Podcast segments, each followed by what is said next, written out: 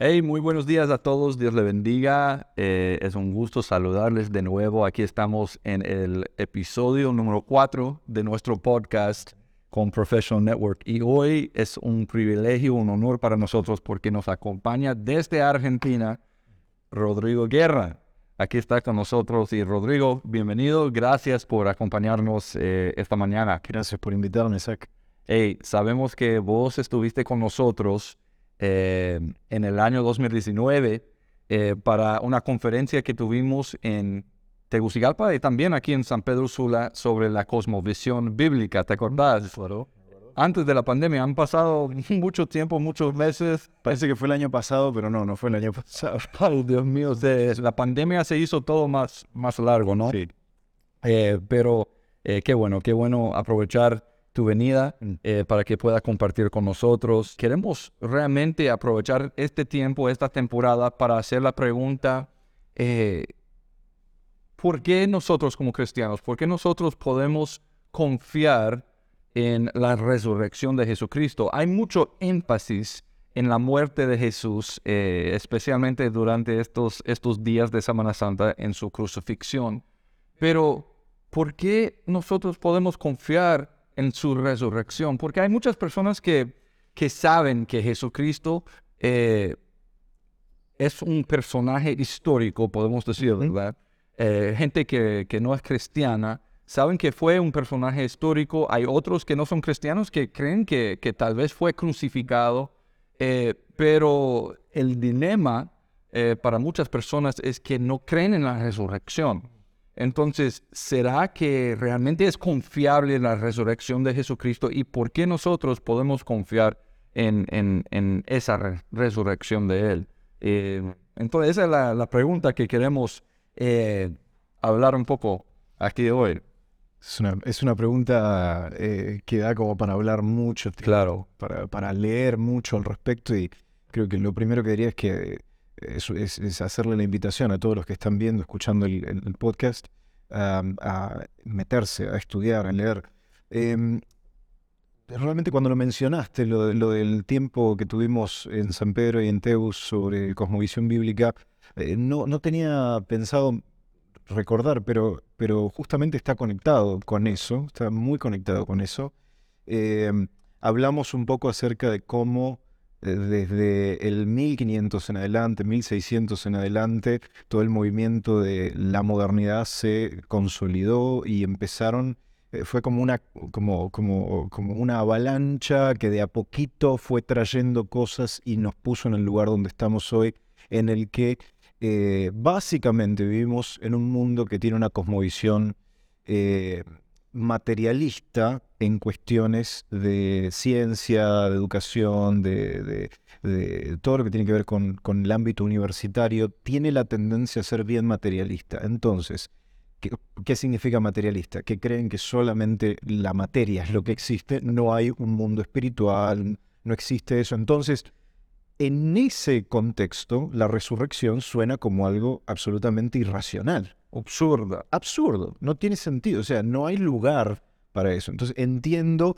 que esto es algo importante para los estudiantes universitarios y los jóvenes profesionales que están en ámbitos muchas veces con personas que eh, vienen de la universidad, acaban de terminar la universidad o están conectados con el ámbito académico, el ámbito de la universidad, y esto suena eh, irracional. Bueno, mi primera respuesta acerca de, eh, eh, tu pregunta era, ¿por qué? ¿Qué razones tenemos? Bueno, mi primera respuesta es, tenemos que creer en la resurrección. Okay. O sea, más, que, eh, más que, que, cómo podemos tener confianza, tenemos que creer en la resurrección. El apóstol Pablo dice que van a la fe sin la resurrección. Y hay algo interesante, creo que vos lo mencionaste, hay mucho énfasis en el tema de la muerte de Jesucristo, pero la salvación no está restringida exclusivamente a la muerte, sino que justamente se consolida con la resurrección y la exaltación del Señor. El apóstol Pablo en el capítulo 15 de Primera de Corintios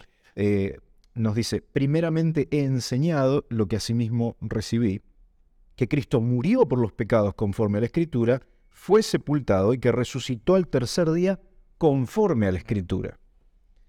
La resurrección de Cristo hace que la escritura tenga sustento y garantía de que es verdadera. Así es. Entonces, ese es un punto importante. Bueno, razones para creer en la resurrección o para tener confianza hay, eh, aún desde el ámbito académico. Hay muchos autores que podemos citar para esto, cito dos, William Lane Craig y, y N.T. Wright, eh, cualquiera de ellos dos son buenas fuentes para estudiar el tema de la resurrección.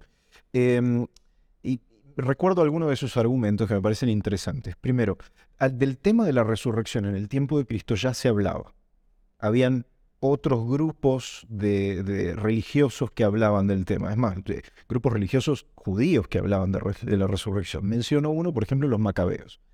Eh, o sea, la resurrección no era algo que se inventaron los cristianos, era un tema que, que, estaba presente. Ahora, los macabeos tenían una creencia distinta a la cristiana. Los macabeos creían que el Mesías iba a resucitar cuando todos resuciten. Había una sola resurrección. Los cristianos fundamentan toda su, su, convicción, su creencia y todo el movimiento eh, de, llevar el Evangelio y las buenas nuevas conforme a la resurrección. O sea, había algo distinto ahí.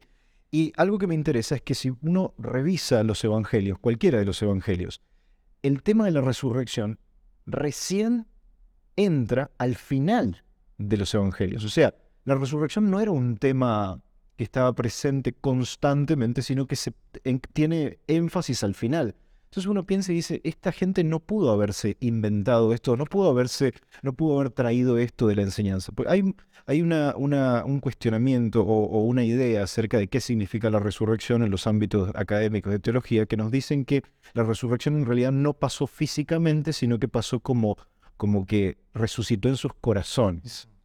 Pero eso no es lo que vemos en la Biblia. Lo que... para, los discípulos era un evento histórico para ellos. O sea, es algo real. Exactamente. Y, eran, eran testigos, ¿verdad? Eran testigos de, de ese, e, ese evento de, de, la resurrección porque vieron a Jesús después. ¿Qué pasa? Si esto hubiese sido inventado, si esto simplemente hubiese sido algo que resucitó en sus corazones espiritualmente, el recuento, la historia, la narración de la resurrección tendría que haber sido mucho más poética, no tendrían que haber mujeres como testigos. Las mujeres no eran tomadas como testigo para nada, era como no tener testigos si era una mujer. Entonces, si, si se lo inventaron, no era muy creíble la historia. O sea, a esto nos dice que esto, esto pasó realmente. Ahora, hay otra, otra, otra cuestión histórica que nos puede ayudar a agarrar confianza en la resurrección, y es que la costumbre del imperio romano en aquella época, cuando mataba a un rebelde, que, la gente decía, este es el Señor, de, Cristo decían, este es el Señor, eh, Kyrios kai Christos. Decir eso era muy fuerte, porque estaban diciendo, el emperador de Roma no es el Señor, esta otra persona es el Señor. Bueno, surgieron otros que eran rebeldes contra el emperador los mataron a todos. Lo que hacía el emperador era que agarraba a ese que había dicho que era señor muerto, lo ataba a su carruaje y entraba y se paseaba por toda Roma como mostrando cuidado a los seguidores, dejen de avanzar con esto porque les va a pasar lo mismo que les pasó a su Señor. Entonces, ¿por qué razón los discípulos pondrían en peligro sus vidas por alguien que estaba muerto? Es, es, ridículo pensar que los discípulos iban a salir diciendo Cristo es el Señor, desafiando al imperio, sabiendo que eso era razón para que los mate, si Cristo no había resucitado, si era mentira. Y podemos llevarlo más allá porque los discípulos, por el resto de su vida, estaban dispuestos a, predicar el Evangelio, especialmente sobre la resurrección de Jesucristo. A morir. A morir como mártires. Entonces, no tiene sentido esa, esa, esa, ese ponerse ante ese peligro, exponerse ante ese peligro, si es que Cristo no hubiese resucitado, no tendría sentido. Esas son algunas de las razones que nos pueden servir eh, para, para, poder encontrar eh, eh, confianza en la escritura. Después hay otras cuestiones más textuales o, históricas, el hecho de que se mencione a, José de Arimatea o que se mencione eh, toda la, toda la, cómo fue la sepultura. Son todos detalles que no deberían de haber estado en, si, si esto no fuese real. Entonces, hay razones intelectuales, hay razones académicas, hay razones literarias, hay razones, muchas razones para creer en la resurrección. Si eso nos da tranquilidad, es, es bueno. Justamente la apologética no es para convencer a los no cristianos, sino para dar seguridad a aquel que cree y para dar eh, también una, una razón de nuestra fe.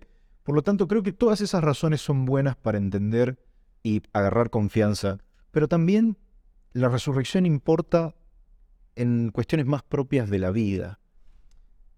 ¿Qué esperanza tenemos cuando vamos a, frente a, alguien que ha perdido a un familiar?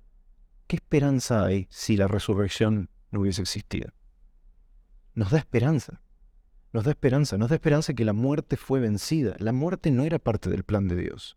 Y el Señor ha prometido redimir todas las cosas justamente por eso. Y la resurrección nos da esperanza de que el Señor está reinando entonces, eh, creo que la más que, más que convencernos, que está bueno tener razones, eh, la resurrección nos da, eh, nos da, como que nos completa la predicación del Evangelio. Bueno, justamente, nos completa la predicación del Evangelio. Pero no es simplemente Jesús murió por nuestros pecados. No, no, no. Resucitó en victoria y vive y reina. Y eso es maravilloso. Él está reinando. No simplemente murió por nosotros, sino que venció a la muerte y el pecado. Entonces, creo que esas son razones maravillosas al resurrección. Gracias, gracias Rodrigo y, y, de veras, de veras, gracias por estar con nosotros. Es una bendición tenerte aquí y queremos animar a todos, queremos, queremos animarles a, celebrar la resurrección. Amén. Porque justamente lo que tú dijiste, tú dijiste nos, da, nos da esperanza eh, saber que, que, que, después de la muerte hay vida más allá. ¿Te, te, acordás de un, de un, himno viejo? Seguramente te acordás. Se cantaba en, bluegrass, en, en country.